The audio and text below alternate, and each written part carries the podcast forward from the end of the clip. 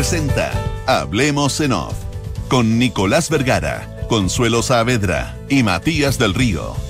Auspicio de Asociación Chilena de Seguridad, Mita Rentacar, Banchile Inversiones, Movistar, AFP Habitat, Consorcio, Talana, TocBiometrics.com e Inmobiliaria Santolaya. Duna. Sonidos de tu mundo. Muy buenos días, ¿cómo están ustedes? Son las 8 de la mañana con 3 minutos. Junto a Consuelo Saavedra y a Matías del Río iniciamos una nueva edición de este programa, de nuestro programa Hablemos en Off. Y estamos a miércoles 26 de enero del año 2022. Consuelo, Nicolás, muy buen día. Eh, ¿Cómo están? Buenos días. Buenos días, buenos días. ¿Cómo están las cosas por allá, Consuelo? Eh, bien, bien, estupendamente. ¿Frío o no? no. ¿No hace frío? No, no hace frío. No hace mucho frío. No hace tanto frío. No hace tanto frío. Oye. Ha hecho mucho calor. Eh, acá ha hecho mucho calor y, como desagradable el calor, no sé, pero bueno. En fin, oye, eh, a propósito, eh, hoy día viene una carta del Mercurio de la familia de la, del niño que está entiendo internado y que fue operado en el hospital de la Universidad Católica, el de la, que tiene que ver con, esta negativa el del hospital de la Católica a eh, permitir que los padres acompañen al menor porque no está vacunado, no están vacunados los, padres, al padre, al niño se le hizo la intervención según entiendo, al menos así, así lo, dice en la carta eh, que publica hoy día el padre de la criatura en el en el diario El Mercurio, eh, y, estamos hablando finalmente de la negativa a que acompañantes entren a la clínica por no estar vacunados. Sin embargo, Consuelo, hay un Déjame detenerme un segundito ahí, porque a esa familia, por favor. a esa familia se le se le dio la posibilidad de posponer la, cirugía, eh, mientras se vacunaran se llegó a un acuerdo de esa clínica con los padres para vacunarse. Al día siguiente estaban disponibles las vacunas, los padres no llegaron a vacunarse. Al, menor que está vacunado eh, se le ha permitido el ingreso de, otro familiar naturalmente para acompañar a un chiquitito de seis meses o mujer o un hombre de seis meses eh, para que esté acompañado en todo momento. Lo que es imposible y lo que la clínica ha hecho ver a, a estos padres es que personas sin vacuna alguna. No es que no tengan completa Sin vacuna alguna, ingresen a ese recinto hospitalario poniendo en riesgo al resto de los funcionarios y, por ejemplo, poniendo en riesgo, Nicolás de Consuelo, a otros pacientes que estén en unidades, por ejemplo, críticas, de cuidado intermedio. Para hacerlo fácil, ¿ustedes eh, les parece razonable que hacer entrar a dos personas eh, sin vacuna a un lugar donde hay más personas recuperándose de una operación? ¿Se resulta razonable? Es una pregunta que yo dejo planteada ahí nomás. Entonces, ahora, a los padres, por lo que yo he averiguado y reporteado, a los padres se les dio todas las posibilidades de vacunarse, de que entraran otros familiares y que de hecho lo están haciendo. Por lo tanto, hay que poner en contexto esta situación. Eh, sí, pero Consuelo. Había, no, solo me quedo pensando. Eh, me quedé pensando en el argumento que ellos planteaban. Bueno, está toda la discusión de que si sabían que esto era requisito por parte del hospital, eh, que existía una política al respecto, qué sé yo. claro, es que si lo sabían con tiempo, no. Pero independiente de eso, el argumento eh, que ellos decían, bueno, ¿por qué no lo podemos hacer con PCR? Eh, ¿Todos los días? Y, y para claro tendría que ser un régimen de hacerse un PCR todos los días eh, de quedar como casi aislado por cinco días eh, para para partir como desde cero limpio con los PCR porque el PCR también tiene una ventana no de error en la medición en que, en que tú te lo mediste y tú te contagiaste Claro, por eso te digo, como, un, puede un, como un aislamiento de cinco días. ¿Puede un hospital tomar eh, el riesgo de hacer entrar a personas? Eh, porque, porque claro, suena, suena a lo mejor para algunos, para mí no, suena bien esa, busquemos argumentos. Para mí tampoco, solo lo estoy explorando. Sí, yo lo sé, lo sé, lo sé. Eh, pero pero todos los puntos de, vista. la contraparte, imagínate que por alguna parte se cuela el virus y resulta que hay un gran foco de contagio, estoy poniendo una hipótesis, en un hospital cualquiera, en una, unidad de cuidados intensivos, fue porque el hospital dejó entrar a personas que no estaban con las do- con alguna vacuna. Sería Claro, para Obviamente tú tienes que tratar, la responsabilidad del hospital es eh, evitar al máximo. Nu- nunca vas a poder garantizar un COVID cero en, en ninguna parte, eh, finalmente. Usar todas las herramientas pero tomar sanitarias todas las medidas para, eh, para proteger a, lo- a los pacientes, que es eh, la primera responsabilidad. Sí, sí, no, no, yo, yo, yo- yo no, creo que no vale mucho, o sea, no, no, estoy exagerando, no, siempre vale la pena conversar sobre que, estos que a partir de eso la funa y la agresión a los doctores de esa clínica además que decir, ¿no? Claro, Que son es es que Claro. Hay que. mm, Cuando la pandemia eh, va a empezar a convertirse en, en algo endémico, ¿verdad? Eh, la va a surgir cada vez más gente que no se quiere vacunar, porque ya, eh, aparte de los que son fundamentalistas en este tema, eh, otros van a decir, bueno, en realidad nunca me quise vacunar, pero ahora que no es tan peligroso, ¿para qué me vacuno? Eh, y esto va a ir creciendo. Yo creo que por, por eso es tan importante volver a conversarlo, aunque a uno le parezca de perogrullo, Sí, eh, no. como responsabilidad personal y como responsabilidad eh, social. No sé si vieron el caso en Boston que... mm, Es que eso, hay que es que la comparación, que la, la comparación es brutal, por eso te digo. En un caso estamos hablando, cuéntanos tú un poco que, que lo, lo tienes más claro, pero en un caso estamos hablando que no se dejan entrar los parientes. Ah, no, se deja entrar a parientes, lo que no se deja entrar a los padres que no están vacunados, se deja entrar a parientes vacunados. Y el otro caso fue bastante más fuerte, ¿no, Consuelo?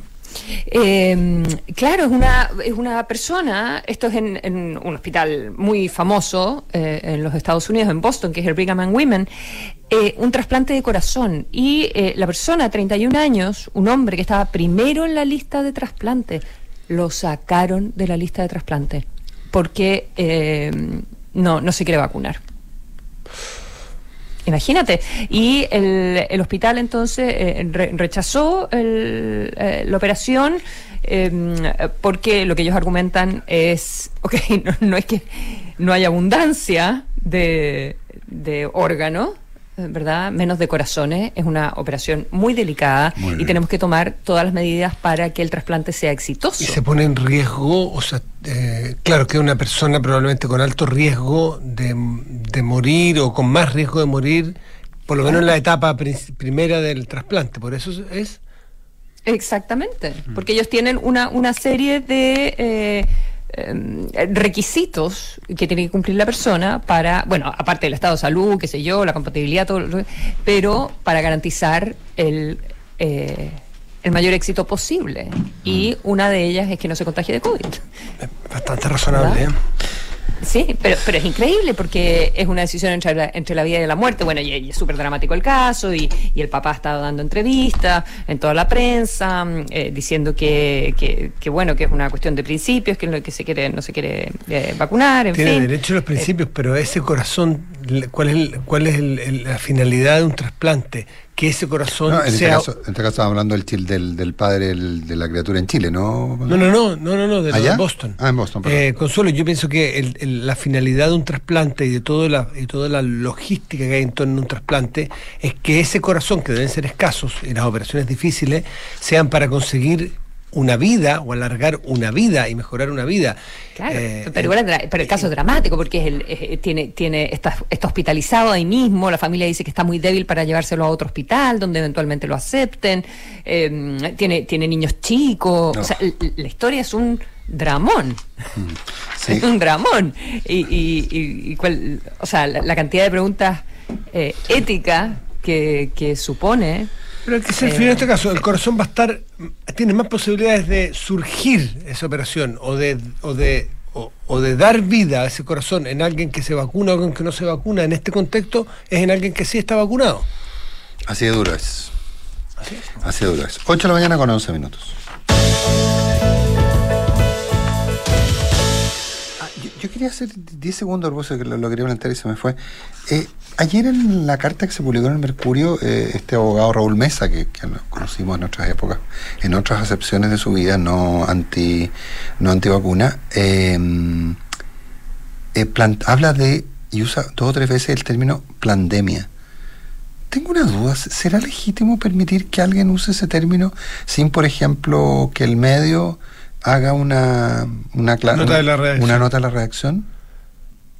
Increíble. Yo- Sí, yo este- creo que este está- es delirante todo. ¿Cuál, perdón, puedes repetir el No, es que- Habla de pandemia, es que Consuelo. este ver, en la ¿Qué es carta- una pandemia? Es- Per- ese es el término no. que usa esta gente. El término, ah, bueno, pues claro, este es bueno lo que plantea la, la Consuelo, ¿cierto? Lo que pasa es que los antivacunas, eh, y que, y ojo, ah, este es un término que in- inicialmente tuvo una connotación más política, ¿te acuerdas? Mm. Cuando se habló de la pandemia, se hablaba de la pandemia originalmente porque era un invento de, bueno, Dictadura sanitaria. era una- claro, que te fue- vacunan. No, no, eso es ahora. Claro. Pero acuérdense que la pandemia, que no era una pandemia, sino que era un plan para generar una pandemia, que se llamaba pandemia, y que, por ejemplo, en Chile tenía por objeto terminar con el estallido social. No, no nos olvidemos de En ese... otras partes de la ONU para disminuir la población mundial, La en otras partes para eh, para No sabía que ese exterminio humano, claro. No sé, toda, la, no sabía. toda Claro. la lógica es un complot mundial este, que detrás están, digamos, Claro, la pandemia. Y entonces, y en esa lógica, la pandemia eh, es que en la carta se utiliza ese término. Y, y yo la verdad que, que en lo personal, no, no, no tengo nada contra el todo lo contrario, eh, yo creo, habría tenido la duda si publicarla en un lado, pero después habría dicho sí, seguramente hay que publicarla, me lo habría planteado éticamente, pero creo que habría que haber hecho una nota a la reacción al respecto. Pero, pero está bien, no, no, no es, es una, Es que una eh, bola bueno, personal. Lo que, nos lleva a, lo que nos lleva a, a otra discusión más, eh, que es cuál es, la- cuál es la responsabilidad del medio. Eh, A, a- a eso lo Tiene- exactamente para allá voy, eso lo que siento que, claro, que tú te refieres, Sí, ¿no? que el no- medio no puede dejarle pasar a un señor así como así de tratar a esta ¿Se puede pandemia. o no se puede dejar pasar? Lo, lo típico que te dice, bueno, no, no comparto. O los poner una aclaración, po. las Nota- opiniones nota de la- vertidas en esta página. No, no, y por- responsabilidad. O. eh, porque la verdad es que en las cartas tú también las, las escoges. Eh, Pero no sé si, si está ¿Y qué- dentro de las reglas del juego de, de esa página. Claro. Eh, No sé, Poner ahora, asteriscos. Lo que pasa es que Notas de la redacción. yo he visto en alguna oportunidad, yo he visto en, muchos más- diarios del mundo. Por un caso más extremo, pues yo me yo Pero eso en mencionara general cuando el diario está planteando una posición, cuando le están haciendo una crítica al diario. dicen, Sí, bueno, cuando dicen el dueño del diario es un sinvergüenza y abajo dicen otra reacción. eh, No es un sinvergüenza. No es la opinión del diario, no, no es la opinión del diario. Pero ¿qué pasa si yo mando una Es carta lo que opina el diario. Si yo mando una carta diciendo que un determinado organismo público, por ejemplo, es un organismo de corruptos, por ejemplo. Entonces yo, y yo lo doy por hecho en mi carta. Entonces toda mi tesis y toda mi opinión es en base a que, miren, en este organismo tal y cual, que usted sabe que es un organismo corrupto, tal, y sigo, yo bla, bla, bla, lo dejo pasar. No digo nada, o, o tengo que decir, bueno, eh, pues sí, es su opinión. Cuando eso tú lo planteas en el contexto de un reportaje, probablemente vas a poner a otra persona Exacto, eh, eso. poniéndola a otra. O si lo haces en una entrevista, el, Eh, el cual. periodista le contrapregunta o le hace el punto. Pero cuando es un, un texto, una carta. Es lo mismo que está pasando en otro sentido también en, eh, en plataformas. No sé si vieron la otra polémica de la semana sobre estos asuntos. En Spotify, que Neil Young, el famosísimo cantante, em, eh, estaba pidiendo, no sé, no sé qué está el caso, porque quedó como en un Sí, eh, lo- limbo los últimos dos días, que sacaran todas sus canciones de Spotify porque él no estaba de acuerdo en estar en la misma plataforma que distribuía contenidos eh, que eran eh, noticias falsas eh, sobre eh, COVID. Esto a propósito de un eh, podcast el podcast más popular de los Estados Unidos, así con, no sé, 11 millones de suscriptores, una cosa gigantesca, es el que más se escucha en Estados Unidos, eh, que es un programa de entrevistas y eh, Joe Rogan se llama, y había entrevistado, él es como borde antivacuna, no completamente, pero, pero borde, ¿ya? Y eh, él hizo una entrevista a un científico eh, que planteaba que, eh, nada, que, que, que, en fin, un poco pandemia, ¿verdad? Y YouTube bajó eso, pero Spotify lo tiene, lo tiene arriba. Eh, Violó las políticas de, de YouTube, digamos, sobre, sobre COVID y fake news y noticias Que las, falsas las tiene evidentes, sí. y que las tiene evidente, pero Spotify no, porque claro, es un medio de comunicación o no es un medio de comunicación, eh, independiente de si Neil Young va a ejercer la suficiente presión para decir, me bajo, se bajan todas mis canciones de, de Spotify, o sea, o escogen, eh, O lo yo. o, o es Neil Young o es el podcaster. Claro, el, o el él podcast soy decía. yo. Bueno, en fin, Pero eso- ¿quién es el responsable al final? Eh, en- Es que son, son un montón de bordes de discusión con los cuales nos estamos empezando, empezando a enfrentar cuando las fake news son sobre temas muy serios. Engolosinándonos con la libertad como si fuese una moneda de cambio tan fácil, la libertad. Eh, y, y- y- y la verdad es que aquí estamos hablando de bien común versus bienes individuales, gustitos individuales, creencias individuales que afectan al bien común. De eso se trata el antivacunismo. gustos y convicciones individuales que afectan al resto de la convivencia. Porque la, la falta de libertad sería obligarlo a la fuerza con un grillete, con una esposarlo. No, libertad. El que no se, el que no se vacuna se queda en su casa. Perfecto. Hay plena libertad, señor. Quédese en su casa. Se, hacen malas comparaciones. Hay algunas confesiones religiosas, por ejemplo, que prohíben las transfusiones. Eh, bueno, a mí me parece dramático. Pero finalmente el afectado por no transfundirse es solo la, persona que está haciendo mm. uso de su, de su objeción de conciencia y su convicción. Los que no se vacunan son, los que no se vacunan son armas biológicas circulando. De acuerdo. Entonces no puedes, entonces no, tú no puedes plantearlo, no puedes ponerlo en el mismo plano, no puedes plantear que se trata de una simple objeción de conciencia y que no estás respetando el nivel de la libertad. Ahora sí 818.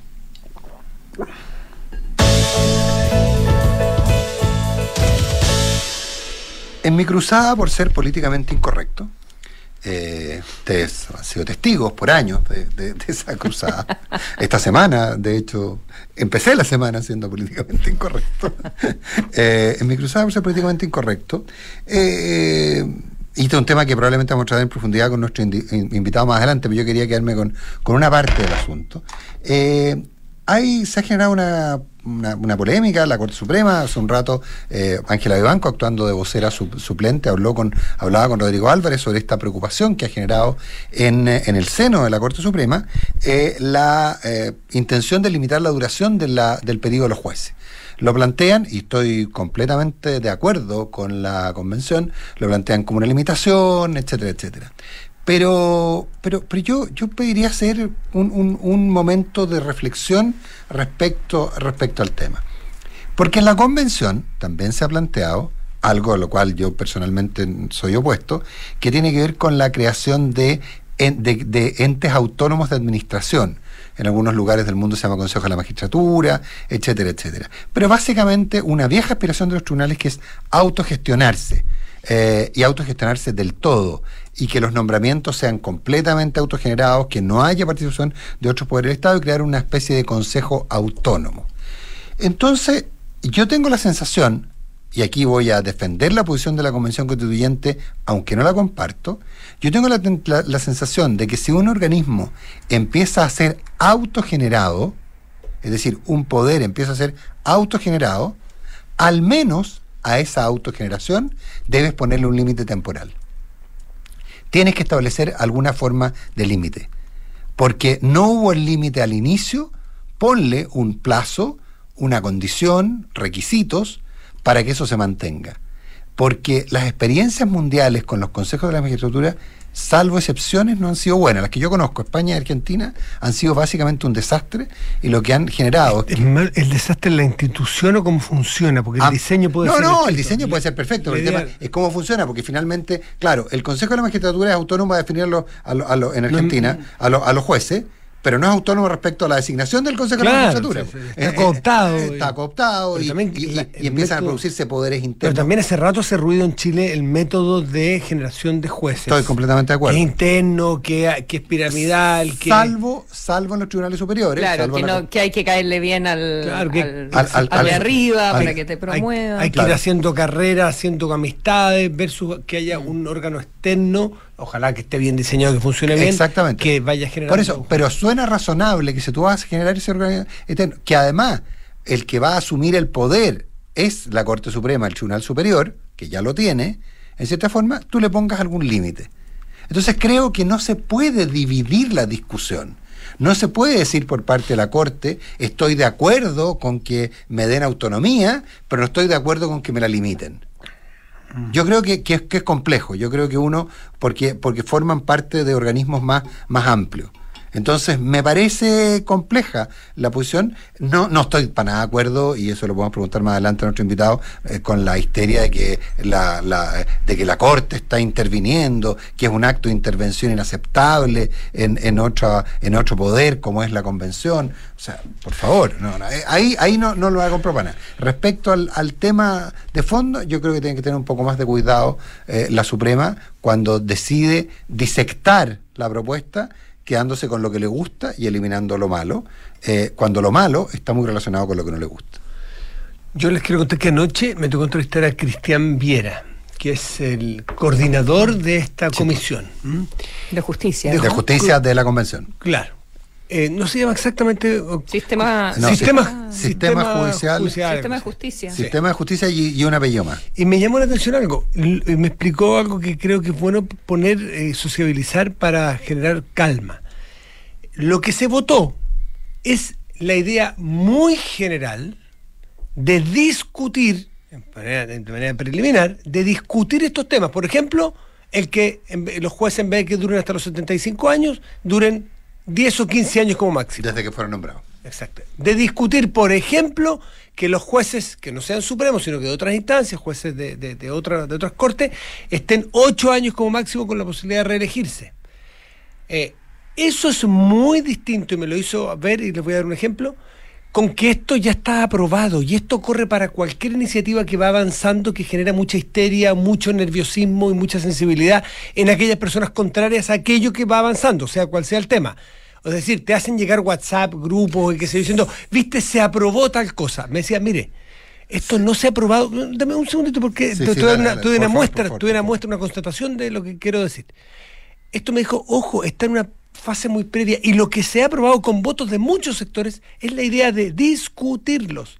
Tanto es así que yo le empecé a preguntar al señor Viera en particular y él que había votado a favor de que avanzara esta discusión, estaba a favor eventualmente del caso de limitar a 15 años, 10 o 15 años como máximo, la permanencia de un Supremo, y él era contrario a la reelección, a la, a, a la limitación de los otros jueces después de ocho años volver a reelegirse.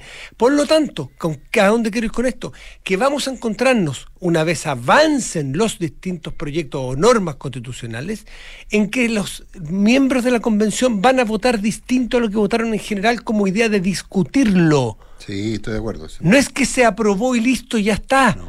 Pero, pero también es legítimo, Matías, que... Él, el profesor, me decía, no, yo estoy súper en contra de la posibilidad de reelegir cada ocho meses los jueces por tales, tales, tales, Años. tales razones. Perdón, ocho años. Yo le decía, pero ¿cómo usted votó a favor? Yo pensaba, pero este señor no votó a favor. Me decía, es otra la situación para que vaya entendiendo cómo funciona la convención. Eso quería decir. Sí, sí, pero, pero sí estoy de acuerdo, tiene razón el profesor Viera, lo que tú digas, pero, pero creo que también es lógico que tú en instancias muy iniciales, cuando algo se empezó a discutir, plantees tu posición para que vaya quedando registrada, porque después Ah, tú dices el punto de vista de la, de la Suprema. de la Suprema Ah, sí, y, de, la- y de los WhatsApp que uno recibe, etcétera, etcétera, porque al final del día también... Hay que ir haciendo, hay, que ir, ir- jun- hay que ir juntando hay que ir- posiciones. Sí, hay que ir juntando posiciones y, y- y- y no hay que correr el riesgo de que el que calle otorga. Pero lo que no, estoy de acuerdo, no callar, dar tu opinión, juntarse, organizarse, firmas, pero no decir que esto ya se votó y esto se jodió, Mm. porque esto está avanzando y hay que entender cómo avanza este proceso para dar un juicio final. Consuelo. No, ese juicio final lo tenemos cuando,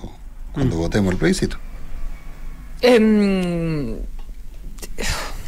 es que, ¿sabes? Eh, creo que, bueno, lo, lo vamos a conversar después con, con el invitado, eh, pero, pero hasta dónde está el límite eh, de eh, los, los interesados, ¿verdad? En esta materia de, de opinar Ah, o no sí, opinar. es que eso es de fondo, eh, claro. Eso, eso creo que es algo que nos va a tensionar muchísimo durante la deliberación. Y sí estoy de acuerdo eh, con, contigo, Matías, en que, y no creo que sea igual en todas las comisiones tampoco, eh, de, mm, de cómo se avanza en el trabajo y qué significa la votación en general y qué significa la votación en, en particular. Porque también si tú ves los comparados de las normas que se van presentando en los diferentes ámbitos, eh, hay varias que se han aprobado y que eh, y que tienen eh, contenidos contradictorios eh, entre sí. Um, a pesar de que se aprueben ambas entonces Sí, sí, no, eh, no, eso no es creo, eso. creo que falta que de- decantar eso y Sí, no, también y- se está haciendo un poco camino al andar Y, y ojo, respecto a lo que plantea, y lo tenemos que hablar más adelante con el invitado, también hay un punto, es que, o sea, cuando, cuando la- la- los que intervienen están de acuerdo con algo que propone la convención, está el legítimo derecho a la ciudadanía a plantearse. Cuando alguien está, cuando alguien está en contra, no, no es una intervención, es una- una intromisión. Corre para los dos lados, esto es un doble estándar impresionante. 827.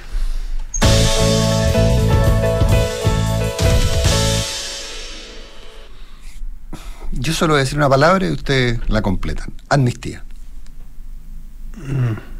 Es que estoy, profesor, déjeme preguntarle antes, amnistía, indulto, ¿me puede aclarar? Es que, claro, es que será. ¿Para dónde vamos? Porque de qué se trata el de qué se trata el, el, Sí. el debate original, porque se hablaba de indulto, otros creen que sea amnistía, y es indulto, pero un indulto sin condena, por lo tanto, ¿cómo voy a perdonar a alguien que no sé si es culpable? ¿Cómo voy a perdonar a un eventual inocente? Son cosas que uno se pregunta sin ser abogado ni haber pasado por la escuela de Derecho, aunque hubiera querido hacerlo, pero son de sentido común. Está mal planteado todo esto.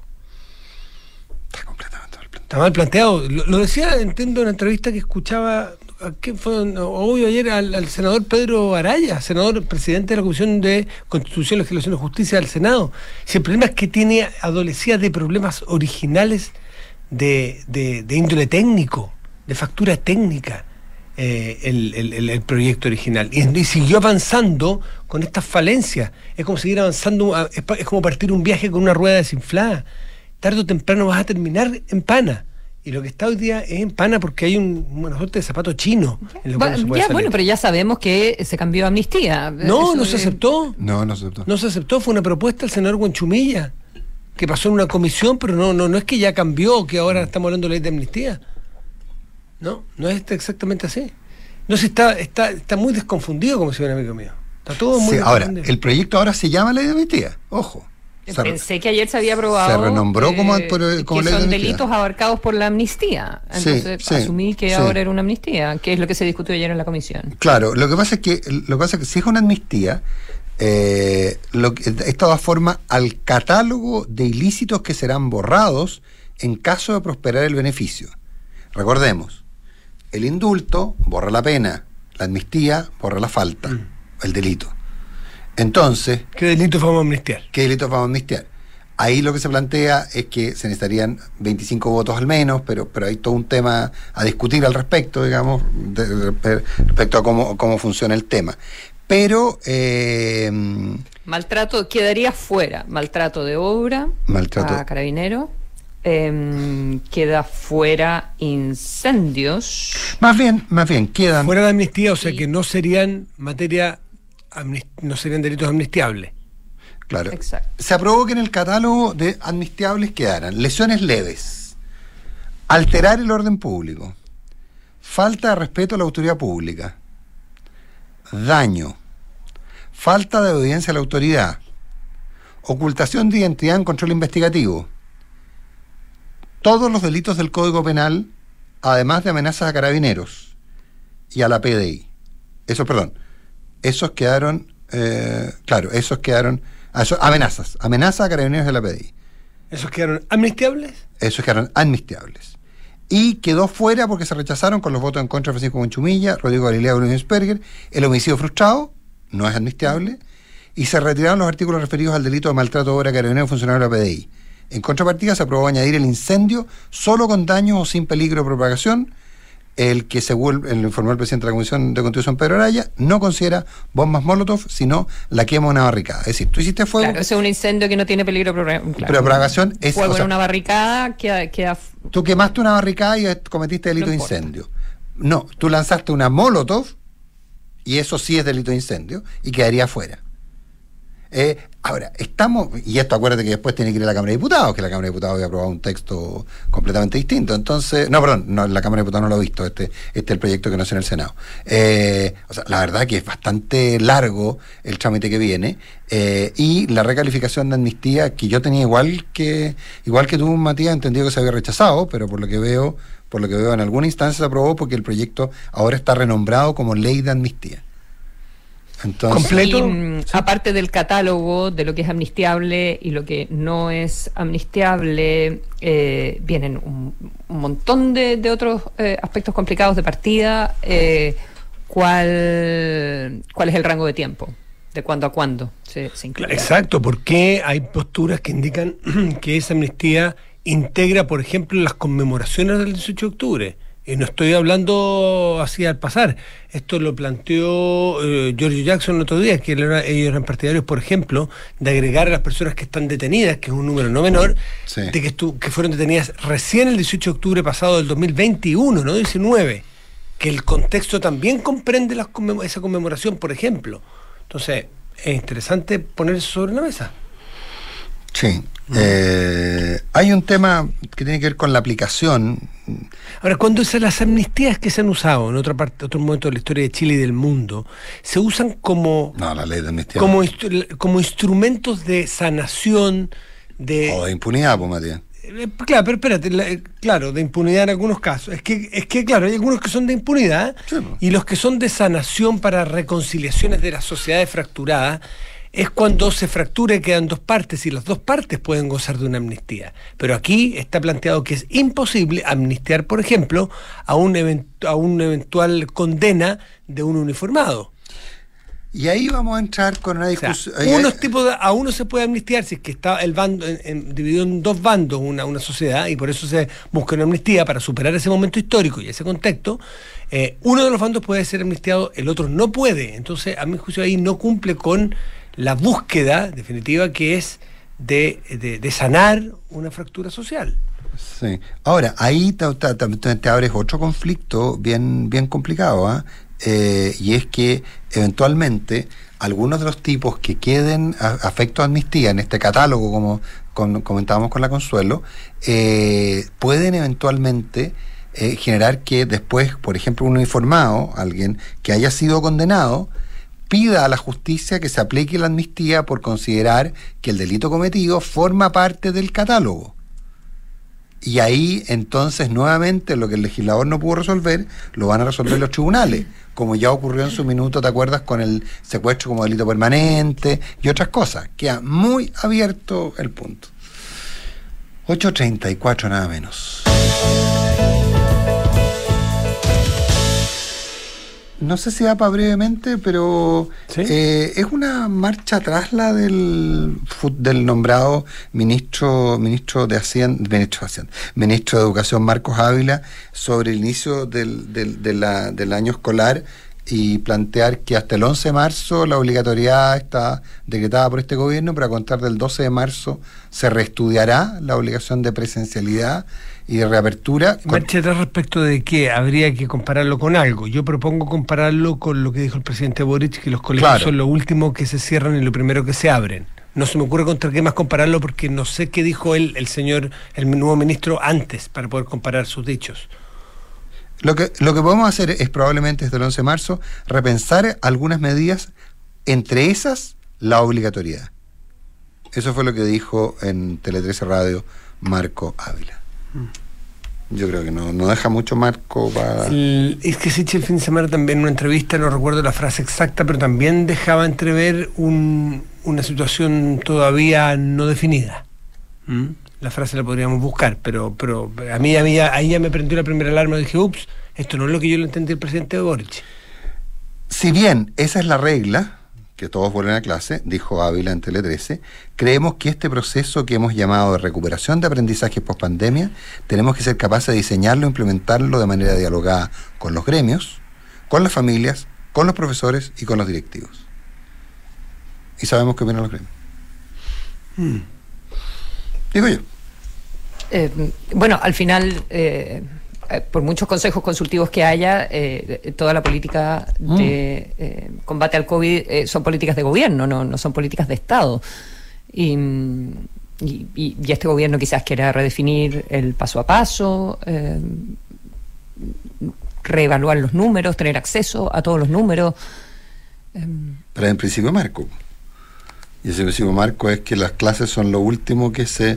lo- lo- lo- Eh, Evidentemente que sí, la- pero... Los colegios son lo último que se cierra y lo primero que se abre. Entonces, Eh, claro, ese puede ser tu marco, ese puede ser tu paraguas general en base a tu propio análisis de cuáles son los números. Y... mm, Yo, obviamente, no estoy de acuerdo, pero, pero digo que no me parece eh, extraño que mientras no tengan... va- Vamos a volver como a la, a la conversación sobre Isquiasiche, un poco que la discusión que teníamos anteayer o ayer, ya no me acuerdo. Eh, yo espero que el, que el nuevo gobierno tenga lo antes posible acceso a, a, a toda la información eh, dura, a todos los datos, para que puedan eh, subirse a caballo inmediatamente, ¿verdad? O sea, encuentro súper positivo que... eh, el Sí, lo que- subsecretario Gali, por ejemplo, ya se esté reuniendo con el, que parece que vamos a conocer hoy día los subsecretarios, Mm. eh, con el eventual subsecretario Monsalve. Entiendo que ayer se Para juntaron. que empiece el traspaso de información ya. Entiendo que Muy ayer o anteayer se juntaron el ministro Grau con el ministro Palacio, el futuro ministro Grau con el actual ministro Palacio. O sea, Claro, pero perdón, consideremos que estas personas fueron recién nominadas el día viernes. Estamos a miércoles. En, eh, o sea, no- aquí nadie podría alegar ni de parte de quienes entregan ni de quienes reciben que hay indolencia o falta de diligencia. lo.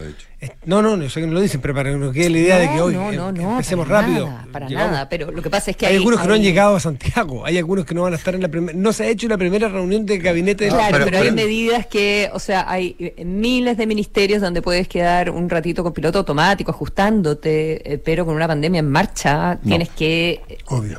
Subirte a la micro que están Sí. dando. Y, y- y lo que yo y lo que yo infiero de tus palabras, Consuelo, corrígeme si estoy equivocado, es que eventualmente probablemente el ministro Ávila cuando conozca la realidad, conozca los números, va a cambiar de opinión. Y no va a necesitar No preguntarle lo a tanta creo, gente. no, no sé. Y no, va a No, o no va a necesitar preguntarle a tanta gente, digo. No lo sé. no lo sé, para nada. Pero obviamente que este es un gobierno que se plantea desde el, el diálogo, el territorio, la, qué sé yo, todo- todas las organizaciones, etcétera, etcétera. Entonces no, no me parece sorprendente que el ministro de Educación haga declaraciones en ese sentido. Eh, pero como tú dices, yo creo que la, que la norma es la que plantea Boric, que es como eh, a clases por favor. Salvo que, la, que los números indiquen lo contrario, pero en Chile, con el nivel de vacunación, con los niños vacunados, eh, Chile está en muy buen pie y, y- y todo indica que la, la ola Omicron va a pasar dentro de, no sé, dos semanas y va a empezar a bajar. 8 de la mañana con 39 minutos. Tu empresa llega a todos eh, a todos lados con Mita, el mejor servicio de leasing operativo con eh, flota de vehículos variados a tu medida para el desarrollo de tus negocios a lo largo de todo Chile. Mita Rentacar Leasing Operativo. En la Asociación Chilena de Seguridad siguen dejando los pies en la calle para cuidarte y entregarte todas las herramientas para que tu negocio siga funcionando. Volvamos con todo, volvamos seguros, súmate a la H. Una aplicación que te permite hacer todas tus operaciones 100% online y en cualquier momento, descargable la aplicación Mi Inversión de Banchile Inversiones. Inversiones digitales para todo. Vuelvo a los míos. Eh, contrata plan móvil de 250 gigabytes por solo 6.990 pesos mensuales por línea y mantén tu negocio siempre conectado con Movistar Empresas. Incluye Teams, Skype y sin costo, redes sociales libres y roaming light. No me pillas, Matías, estoy súper atenta. ahorra, ahorra para lo que quieras, ahorra para ti porque son tus ahorros. Elige hacer crecer tu pensión con APB y cumplir tus sueños con cuenta 2 de AFP Habitat. Elige Habitat, la AFP número uno en rentabilidad desde el inicio de los multifondos en todos los fondos. Qué, qué capacidad de concentración sin tomar pastilla, además qué fantástico. En Consorcio quieren que manejes tranquilo, por eso con tu seguro de auto Consorcio cuentas con asistencia 24/7 estés donde estés, porque están contigo en tus pequeños y grandes proyectos, cotízalo ahora, conoce más en consorcio.cl.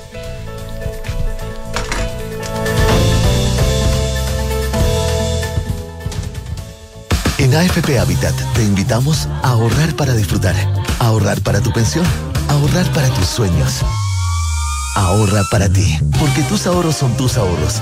Elige hacer crecer tu pensión con APB y cumplir tus sueños con cuenta 2 de AFP Habitat. Elige Habitat, la AFP número uno en rentabilidad desde el inicio de los multifondos en todos los fondos. Infórmese sobre la rentabilidad de su fondo de pensiones, las comisiones y la calidad de servicio de las AFP en el sitio web de la Superintendencia de Pensiones www.spensiones.cl. En Consorcio puedes manejar tranquila con tu seguro de auto. Ir a dejar a los niños, la pega, ir de acá para allá. Una lata si me llevo a quedar botada. Por eso tengo mi seguro autoconsorcio, con asistencia 24-7 y coberturas en casos de robo, daños a mi auto y a terceros. En Consorcio también búscanos como banco, rentas vitalicias, corredores de bolsa y todos nuestros seguros. Porque estamos contigo en tus pequeños y grandes proyectos. Cotiza tu seguro de auto en consorcio.cl. El riesgo es cubierto por Consorcio Seguros Generales. Más información en consorcio.cl. Digitaliza los procesos del área de recursos humanos con Talana, la más completa y robusta plataforma de gestión de personas. Gracias a los módulos de remuneraciones, asistencia y turnos, comunicaciones, firma digital, centro de requerimientos y desarrollo organizacional, Talana ha ayudado a las empresas a reducir sus costos operacionales en más de un 30%. Únete a las miles de empresas que ya han digitalizado su área de recursos humanos. Con Talana, rediseña la forma de trabajar. Conoce más en talana.com. ¿Necesitas identificar a tus clientes de forma remota, rápida y segura? Verificaciones en segundos con privacidad, seguridad y consentimiento. TOC Biometrics, empresa premiada internacionalmente que simplifica tu vida con soluciones de inteligencia artificial 100% digitales y sustentables, que ahorran tiempo y dinero. TOCBiometrics.com no le des más vueltas. Invierte seguro. Decídete hoy por un departamento Santolaya. Unidades con descuentos de hasta 17%. Solo 5% de pie. Hasta en 48 meses sin cuotas. Desde solo 95 mil pesos. Te regalamos hasta 24 dividendos para comprar con solo el 10% de pie. Arriendo garantizado para inversionistas. Santolaya, más de 30 años de experiencia para multiplicar tu inversión. Consulta condiciones en santolaya.cl. Santolaya Constructora Inmobiliaria. Números, no palabras. La experiencia y calidad del Hospital del Trabajador H. Para ti, para todos. Contamos con un equipo médico de excelencia con más de 30 especialidades y la mejor tecnología a tu alcance. Para pacientes FONASA y ISAPRE, agenda tu hora en hospitaldeltrabajador.cl. Hospital del Trabajador H. 50 años comprometidos con tu salud. Las mutualidades empleadores son fiscalizadas por la Superintendencia de Seguridad Social www.suceso.cl. En Mita, Rentacar y Leasing Operativo somos mucho más que autos para disfrutar. Somos mucho más que flotas para las industrias que mueven el país. Somos servicio de excelencia y seguridad. Somos innovación y cuidado por el medio ambiente. Además, somos referentes en la movilidad para empresas de norte a sur, como también para las personas que hacen de su vida un constante movimiento.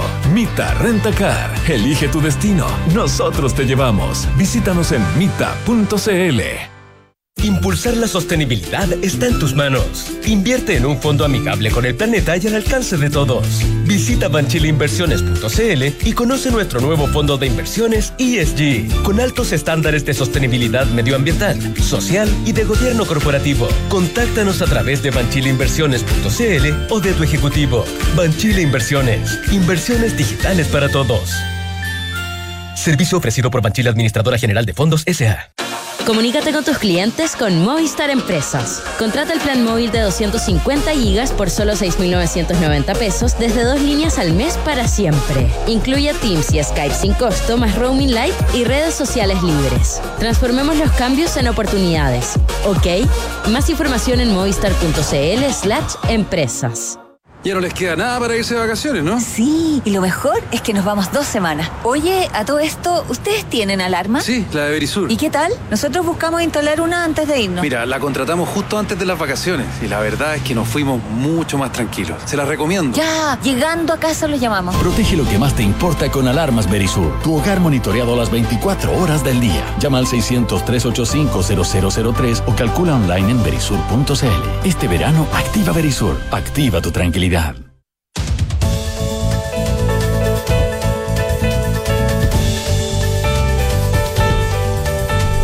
Únete a las miles de empresas que ya han digitalizado su área de recursos humanos con Talana. Rediseña la forma de trabajar. Conoce más en talana.com. TOC cuenta con más de 200 millones de verificaciones de identidad y más de 50 millones de firmas electrónicas, 14 premios internacionales y cuatro países en operaciones los avalan en experiencia para crear nuevas tecnologías y ofrecer soluciones 100% digitales a sus clientes. Conoce más en tocbiometrics.com. Porque un buen inversionista busca números y no palabras, decía de hoy por un departamento Santolaya. Santolaya te regala hasta 24 dividendos para comprar con solo el 10% de pie. 8 de la mañana con 46 minutos, hablamos en off en Radio Duna y tomamos contacto con Fernando Atria, convencional constituyente. Fernando Atria, ¿qué tal? Muy buenos días, gracias por estar con nosotros. Fernando, buenos días. Hola Nicolás, hola Matías, buenos días. Te falta la consuelo. Sí, la consuelo por acá. Hola. Es que no la veo. Hola consuelo. Ah, que está, está más lejos. Sí, sí. Nicolás.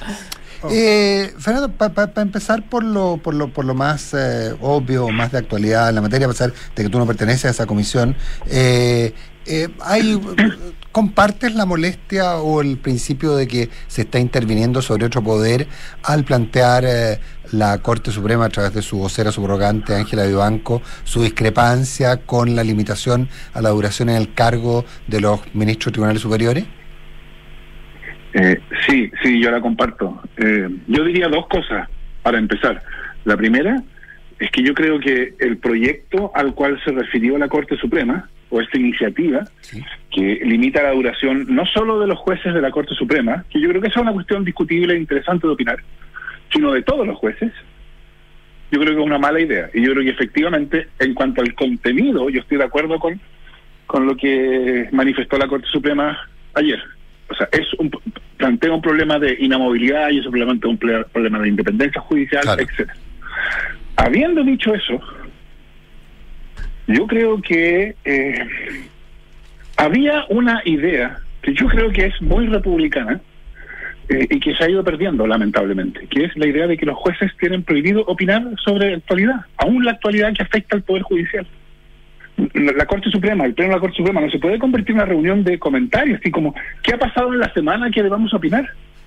Los jueces tienen prohibido opinar respecto de cuestiones que no les afectan. O sea, todos los estudiantes de Derecho aprendieron en algún momento sus carreras, todos los abogados, los jueces hablan por sus sentencias. Claro, el, viejo aforismo ese que los jueces hablan por sus fallos, claro. Pero ¿qué quiere decir que hablan por sus fallos? Que solo pueden hablar, en tantos jueces, de los casos que le someten a su conocimiento. Y nosotros hemos visto, bueno, esto tiene una larga historia, es verdad, una, por así decirlo, una especie como de progresiva derogación práctica de esta idea, que yo creo que es una idea bien importante. Eh, de hecho, hace pocos días, supimos que algún ministro de la Corte Suprema opinó que era mala idea que el ministro de Justicia no fuera abogado, ¿no? yo creo que son todas esas malas cosas. los, los tribunales, los jueces, ocupan una posición especial. Ellos tienen independencia, ellos tienen una movilidad. Y es muy importante que la tengan. Ellos están protegidos, todo lo protegido que pueden estar de la opinión pública la situación de los jueces es bien distinta a los legisladores. Los legisladores, los parlamentarios no están protegidos de la opinión pública. Los jueces sí deben estar. Mm. ¿Por qué? Porque nos interesa una judicatura independiente. La contrapartida es que, por cierto, que los parlamentarios pueden opinar de lo que quieran, pero los jueces no. Los jueces no pueden opinar de estas cuestiones. Por eso me parece correcta en cuanto a su sustancia. Estoy de acuerdo en el contenido con la Corte Suprema, pero me parece totalmente impertinente que la Corte Suprema se permita hacer declaraciones como esta. Quedémonos un minutito en el ámbito de las declaraciones, porque, eh, claro, tú describes muy bien cuáles eh, cuáles son las atribuciones de, de, la Corte Suprema. también uno puede distinguir entre si hay, hay una opinión personal, como de cuál es la opinión sobre la ministra de Justicia, y en este caso está opinando la, eh, eh, la Corte como, como institución. Pero ¿cómo se resuelve eso cuando uno dice, bueno, pero son los que más saben del tema? Yo entiendo el conflicto de interés o la incumbencia, la separación de los poderes, pero no solo en este caso, sino en todos los temas que se están discutiendo en la convención. Alguien puede decir, bueno, pero esta es la gente que más sabe sobre el tema, ¿por qué no se va a escuchar su opinión? Y cuando eso también se puede convertir en presión eh, indebida o no. No, mire, en mi opinión, de hecho yo también lo manifesté cuando la se lo manifesté a los convencionales de la comisión, cuando invitaron a la Corte Suprema a exponer en la, en la comisión. Yo también creo que eso no corresponde. ¿A que no corresponde? Eh, tampoco. Ni siquiera no, tampoco, no corresponde. No, no, porque hablan por sus sentencias. Ya, pero ¿cómo? yo entiendo que, esa es la ley y, la ley la tenemos que respetar, pero también pero uno dice, bueno, por algo, esta gente tiene alguna lógica esa ley. Tiene alguna lógica. Los jueces no pueden aparecer comprometidos con posiciones, porque eso es lo que hacen al opinar. Se ponen en una posición que es compartida por unos y rechazada por otros. Y los jueces no pueden aparecer comprometidos con posiciones que forman parte de la discusión pública, porque los jueces forman una, una, una, una, una organización que eh, eh, tiene una posición extraordinaria, está, está protegida, porque nos importa la independencia judicial. Y por eso, fíjate, son inamovibles, son irresponsables. Ellos no son responsables de las consecuencias de sus decisiones. Bueno, e- eso, eso es un punto bien interesante que también se ha discutido, entiendo, Fernando, que es que cuando se habla de la irresponsabilidad uno dice, pero ¿cómo? No, pero, pero efectivamente un juez no es responsable ni penal ni patrimonialmente, por ejemplo, por una sentencia errónea, eh, y es lógico que así sea. Eh, el Estado finalmente que debería poder indemnizar a debería indemnizar a alguien que fue castigado injustamente, por ejemplo, pero no el juez en tanto persona. Y eso, eso es muy importante para garantizar la independencia judicial. Ese es un punto importante de recordar, sobre el cual también se ha discutido, Fernando. Sí, o sea, por cierto, que yo creo que aquí, en la discusión, yo creo que van las dos cosas juntas. Quienes creen que los jueces, como cualquier otro ciudadano, tienen derecho a opinar sobre las materias, porque evidentemente todos los ciudadanos tenemos derecho a opinar sobre lo que pasa en la convención y todos los aspectos públicos. Y todos los ciudadanos tenemos derecho a opinar, a tener una opinión sobre si es conveniente o no que el ministro de Justicia sea o no un abogado. Eso es parte de lo que todos los abogados, las personas tenemos derecho a opinar. Si uno, si uno piensa que los jueces también tienen el mismo derecho, entonces, claro, naturalmente uno se va a preguntar, ¿por qué los jueces son irresponsables? ¿Por qué los jueces son inamovibles? Si dicen brutalidades no pueden terminar en sus cargos. ¿Por qué los jueces tienen independencia? ¿Por qué no se les puede dar instrucciones? ¿Por qué el jefe de la Corte Suprema no le puede dar instrucciones al juez de letras para, para lograr esta o aquella finalidad? Todo yo creo que es un sistema que va junto. La independencia judicial supone una posición, entre comillas, privilegiada, eh, y si, pero si esa, esa posición privilegiada tiene consecuencias. Y tiene la consecuencia de que no pueden aparecer identificados en la discusión pública con una de las posiciones en competencia, porque eso los, los, los hace partisanos. Si uno rechaza la consecuencia, bueno, yo creo que el razonamiento lleva naturalmente a impugnar el antecedente. Fernando Atria, entrando en la sustancia, como dices tú, de las propuestas que se han discutido o que se han votado para discutirse en la convención, eh, ¿cuál te parece, con cuál tienes más complicaciones en el fondo con eh, la limitación de los 10 o 15 años, no está definido todavía, para los ministros de la Suprema eventualmente, o para los 8 años con reelección para los otros jueces? No, yo haría, efectivamente, Matías, yo haría ahí una distinción. Claro, por eso. Yo diría la primera es una posición, es una cuestión que a mí me parece digna de ser discutida. Yo, de hecho, hasta tiendo a estar de acuerdo con ella, pero no demasiado fuertemente. Es decir, hoy día tenemos una regla que el que llega a la Corte Suprema, el ministro, el ministro o ministra que llega a la Corte Suprema, dura en la Corte Suprema hasta cumplir 75 años. Y entonces su, por así decirlo, periodo de influencia desde la Suprema es incierto en cuanto a su duración. Será desde el momento, desde la edad que tenga cuando se nombra, eh, hasta 75 años. Si se nombra a un ministro de 40 años, serán 35 años. Si se nombra a un ministro de 70 años, serán 5 años. A mí me parece razonable pensar, sobre todo, si, como plantean otras iniciativas, la Corte Suprema adquiere, por ejemplo, recupera el control de constitucionalidad, que eso también es una posibilidad que está en discusión. A mí me parece razonable decir, mire, es la ley, no la contingencia, la que determina cuál es el periodo efectivo que una persona sirve en la Corte Suprema. Y eso es lo que significa decir son 10 años o son 15 años. Por supuesto, tiene que ser no renovables, porque si fueran renovables, la, el espacio que hay para que el juez, mediante sus fallos, vaya preparando su nombramiento, eso es inaceptable. Tiene que ser no renovable. Entonces, está, yo he escuchado entre 10 y 15 años, entiendo que la iniciativa que se aprobó en general dice 10 años, pero que eso es parte de la discusión. La, Pero eso que aplicar acabas la de- misma regla. Eso que acabas de decir de la posibilidad de reelegirse, ¿sí opera para, el- para la otra materia Sí. que vamos a discutir, que la de los otros jueces? Sí, Ahora, de- con eso, pero con eso derogas tácitamente el límite de los 75 años, Fernando. Bueno, entiendo que la iniciativa mantiene los dos límites. Ah. ¿No? Ah, o sea, hasta Sí, los y hay, unas, 75, y hay unas de 10 años, otras de 15, y este es un tema transversal. Lo, lo han propuesto convencionales de, de todos los colores políticos. Sí, o sea, yo yo trataría, o sea, yo creo que esta cuestión, la de la de lo- la, duración, si, si hay un periodo fijo para los ministros de la Corte Suprema, mi impresión es que es parte de una discusión enteramente, eh, digamos, yo no tengo mayor problema con esta discusión. Tengo alguna opinión, pero no una opinión demasiado fuerte a favor de esto, pero pero nada demasiado grave, y etcétera. La otra cuestión, creo yo, es mucho más significativa, que la, que la misma lógica de eh, duración de periodos eh, se aplique a los jueces inferiores a la Corte Suprema, o sea, jueces de Corte de Apelaciones y jueces, etcétera, los, los jueces de instancia. Eso a mí me parece eh, inconveniente, o sea, más que inconveniente, muy grave. No me, no me parece bien. ¿Por qué? Por dos cosas. Porque uno aquí tendría que decir, o que son no renovables, o que son renovables, evidentemente. Si son no renovables, eso, eso elimina la posibilidad de que los jueces sean jueces que tienen mucho tiempo desempeñándose en el cargo y que con- de ese modo van adquiriendo experiencia. Y, y- la verdad es que, ¿por qué no podríamos? ¿Por qué sería malo que tuviéramos jueces de, no sé, 20 o 30 años de experiencia en sus cargos? La experiencia en esta materia es bien decisiva. Eh, no creo que haya ninguna razón para limitar eso y decir, mire, los jueces solo pueden ser jueces por ocho años. Y eso, de hecho, no es lo que se está promoviendo. Lo que se está promoviendo es que sean renovables. que también- Eh, y eso a mí me parece, me parece eh, que es incompatible, efectivamente incompatible con la independencia judicial. Es decir, eh, todo el punto de la independencia judicial es que el juez no tenga interés en cómo decide el caso. Es remover todos los factores que pueden interesarle al juez para que quede solo uno. Esto idealmente. El único que queda es, debo resolver el caso dándole a cada uno lo que en derecho corresponde.